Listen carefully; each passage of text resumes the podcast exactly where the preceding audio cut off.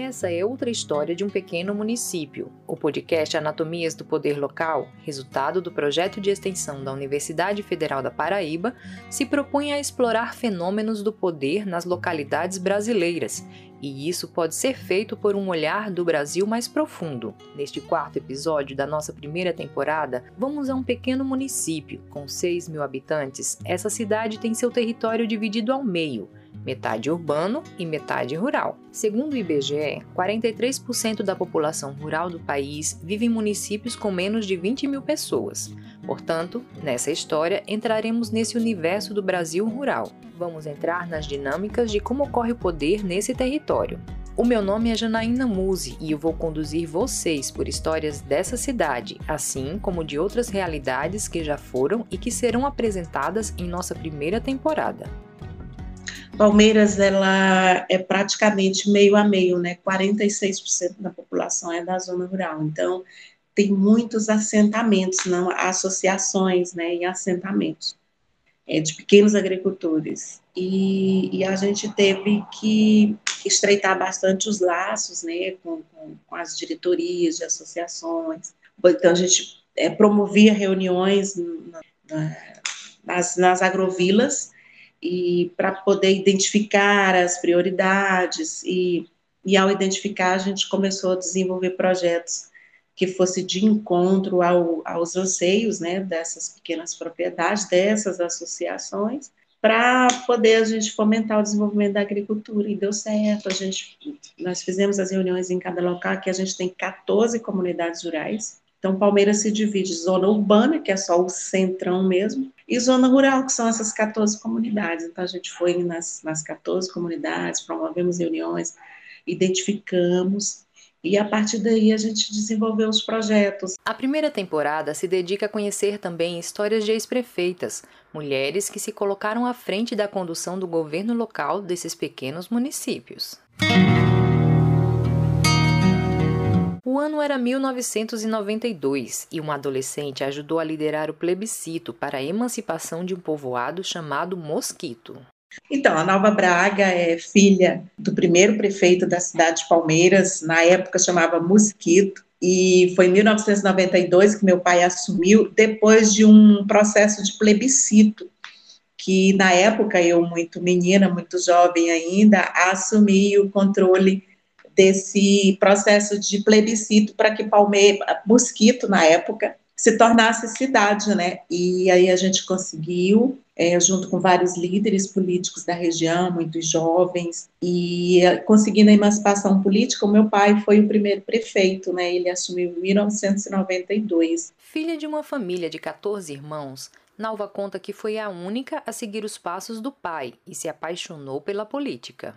Então, nós somos uma família de 14 irmãos e somente eu me apaixonei pela política, acompanhando o trabalho do meu pai. Então, cresci fazendo política, ajudando meu pai. Mesmo sendo filha do primeiro prefeito da cidade de Palmeira de Tocantins, Nalva não teve facilidade para se eleger. Eu me tornei prefeita em, dois, é, em 2017, depois de três tentativas, né?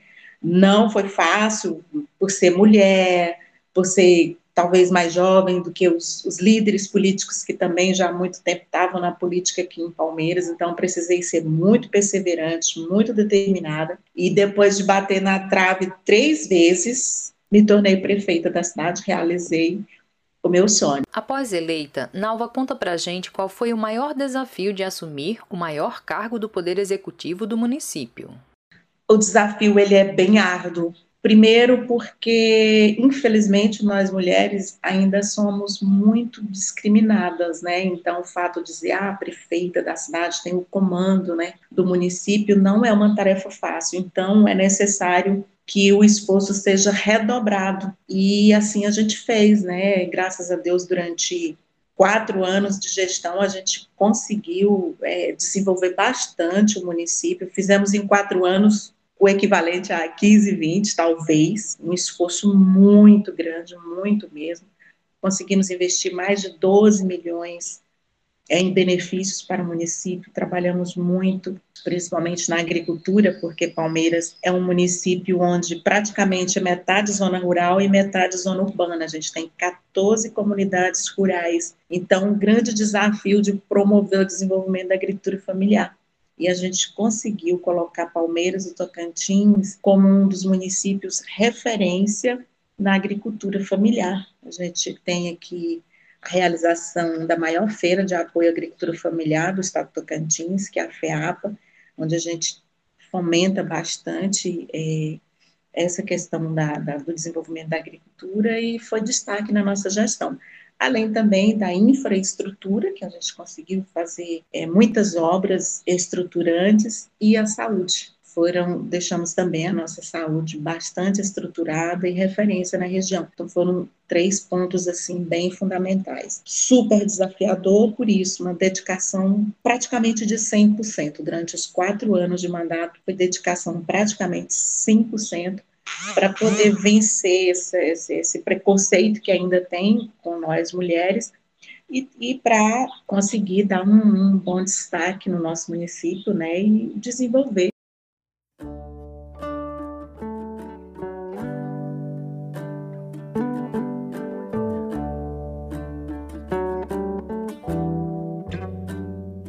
Quase metade da população de Palmeiras de Tocantins mora em zona rural. Para conseguir mobilizar e dialogar com esse público, foi necessário a realização de projetos, reuniões e apoio para os agricultores. A gente foi nas, nas 14 comunidades, promovemos reuniões, identificamos e a partir daí a gente desenvolveu os projetos. É, agricultura forte, que envolve é, roça comunitária, envolve apoio com, com máquinas agrícolas, com trator, é, e apoio técnico, né? técnicos do Estado, que a gente teve uma parceria com um órgão chamado Rural Teams, e eles iam dar apoio técnico para essas famílias, e também o projeto Acessos de que são de estradas, né, para melhorar o acesso, porque às vezes eles reclamavam que não produzia, porque não tinha como escoar o produto, porque não tinha acesso. E aí a gente trabalhou a questão de fomentar o acesso também, transporte para escoar o produto. Então, as cidades circunvizinhas aqui, Araguaína, Tocantins, que fica 10 quilômetros, Imperatriz, que fica 130, 140 quilômetros, Estreito Maranhão, que fica a aproximadamente 12 quilômetros, então a gente fornecia também transporte para que eles levassem esses produtos para vender, e para que trouxesse para a feira aqui da cidade também, que acontece toda sexta. Então, foi uma forma que a gente encontrou de ter um diálogo bem mais próximo e de encontro a esses anseios. E a gente conseguiu, durante os quatro anos, duplicar a produção da agricultura familiar aqui no nosso município. Um pequeno município que tem uma parcela rural de seu território tem um desafio ainda maior para se desenvolver economicamente. Lá a questão deles é, é é água, é trator, é estrada. E aqui na zona urbana, que como é uma cidade também pequena, uma das maiores preocupações nossa e, e de mai, maior demanda da comunidade é com relação ao emprego. A gente, nós sempre tivemos também uma boa relação é, com a comunidade, mas essa demanda da questão de, do, do, do, emprego, que a cidade é pequena, não tem indústria, a única forma de emprego é, é, é, é o município ou órgãos do Estado, que também são poucos, e então, assim, sempre teve essa grande demanda, mas na medida do possível, a gente foi procurando atender, buscando parcerias em empresas, cidades vizinhas, né, é, mas a gente sempre teve um bom diálogo também, então a diferença é que aqui Palmeiras na zona urbana mesmo, a comunidade, é, tirando a questão da infraestrutura, né, que é um, um, desejo de todos os munícipes, é ver a cidade ficando cada vez mais bonita, mais organizada, né, tinha muito essa demanda de um emprego, então a gente, é, a gente encontrou essa dificuldade, né, porque às vezes a mãe de família, o pai de família chegava pedindo, né, uma oportunidade e infelizmente a prefeitura tem um teto que precisa ser, né, que um limite, de, de contratação de pessoal. Então, as vias, esse limite já estourado. Então, assim, eu sentia muitas vezes, porque de ver aquela necessidade, é, o pai de família pedindo, estou precisando, e a gente sem poder atender, né, porque tem esse limite. Na tarefa do desenvolvimento econômico, a prefeita acaba assumindo um papel de liderança na busca por contatos e atração de investimentos.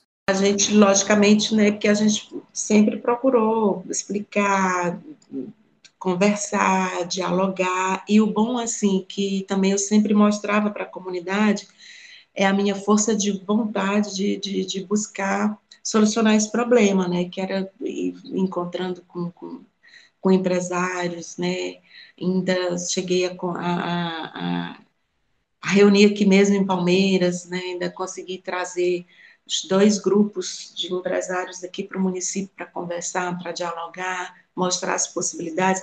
Então, a gente sempre divulgava isso, colocava nas nossas redes institucionais, para a comunidade ver que a gente estava indo atrás, que a gente não estava inerte, estava vendo o problema e estava indo atrás, né?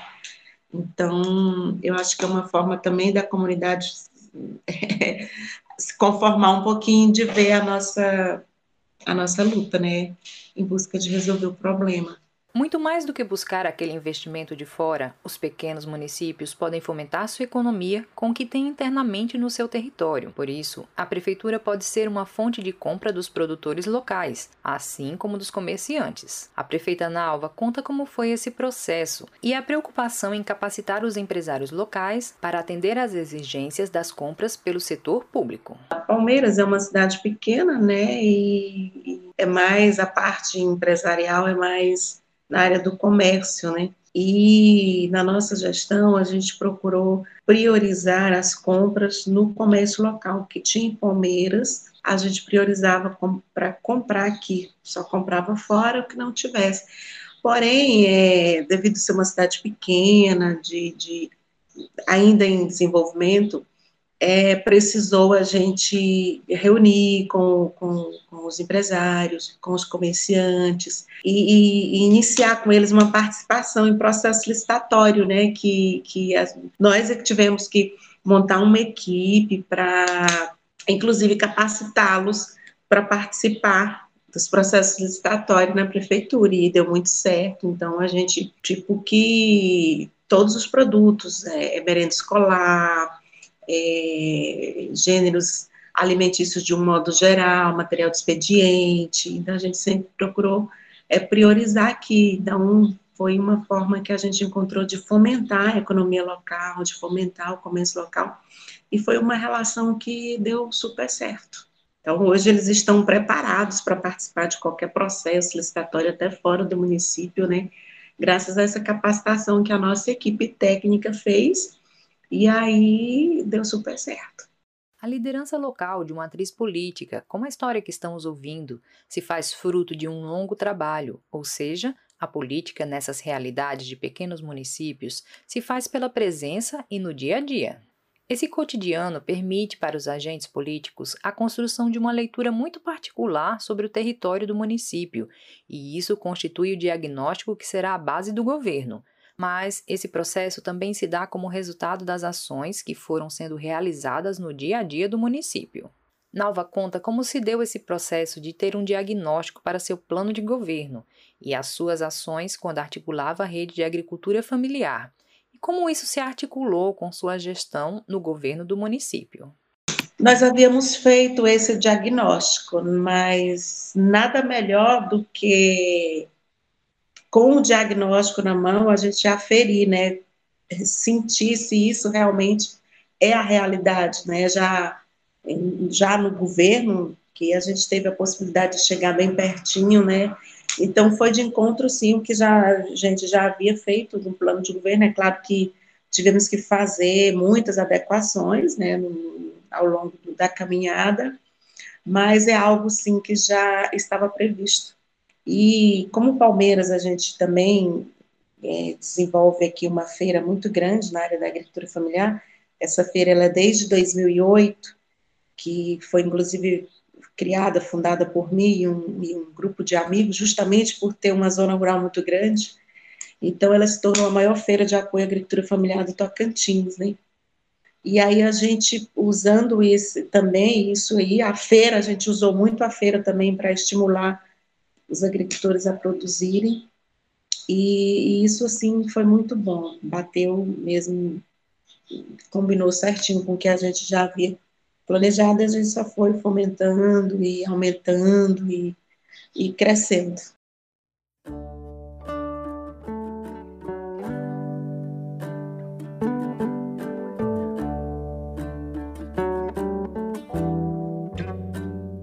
Município rural, com sua economia baseada na agricultura familiar e uma prefeita sozinha que buscava investimentos para novas possibilidades econômicas. Essa era uma realidade que representa uma grande parcela de outras histórias locais no Brasil. Para lidar com essas pressões por mais empregos e pelo fomento à agricultura familiar, era necessário uma relação e diálogo direto da prefeitura com os munícipes.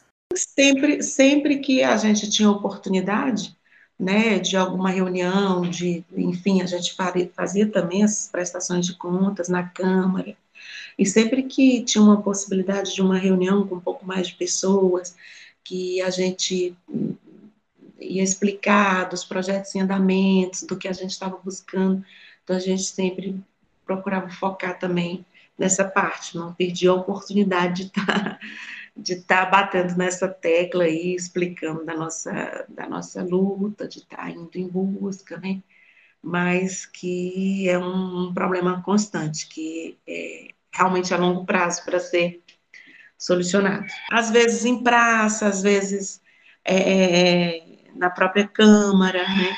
Então, sempre que tinha é, esse programa Agricultura Forte mesmo, que a gente, quando a gente fez, o lançamento, então a gente, foi uma reunião muito grande que, que a gente conseguiu, fizemos aqui no município e trouxemos todos os representantes de associações do município então, num momento como esse, a gente já frisa, porque também é uma forma de diminuir um pouquinho o déficit de emprego, né, se fomentar a agricultura, fazer com que o pai de família tenha condição de sobreviver, ele vai deixar de estar aqui na porta da prefeitura pedindo emprego todo momento. Então, de qualquer maneira, é também uma das formas da gente diminuir esse déficit, né? Então, assim, todas as oportunidades de falar do assunto, sempre a gente falava. Quando tinha um determinado tema para uma reunião, a gente focava também.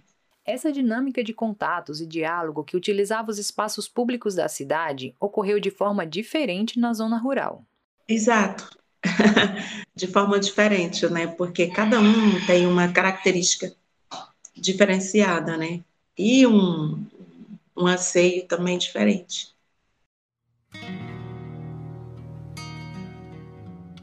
Esse foi mais um episódio do Anatomias do Poder Local. Segue a gente no Instagram, no arroba Anatomias do Poder Local e o nosso perfil na sua plataforma de áudio preferida. O Anatomias do Poder Local é uma produção do curso de Gestão Pública e do Programa de Pós-Graduação em Gestão Pública e Cooperação Internacional da Universidade Federal da Paraíba, sob a coordenação do professor Dr. Anderson Rafael Nascimento, com apoio financeiro do edital Fluex 2021 da UFPB e apoio do Departamento de Gestão Pública. Entrevistadora, professora doutora Lisandra Serafim. A edição é de Adilson Santana e eu, Janaína Muse, estou na apresentação. Até o próximo episódio.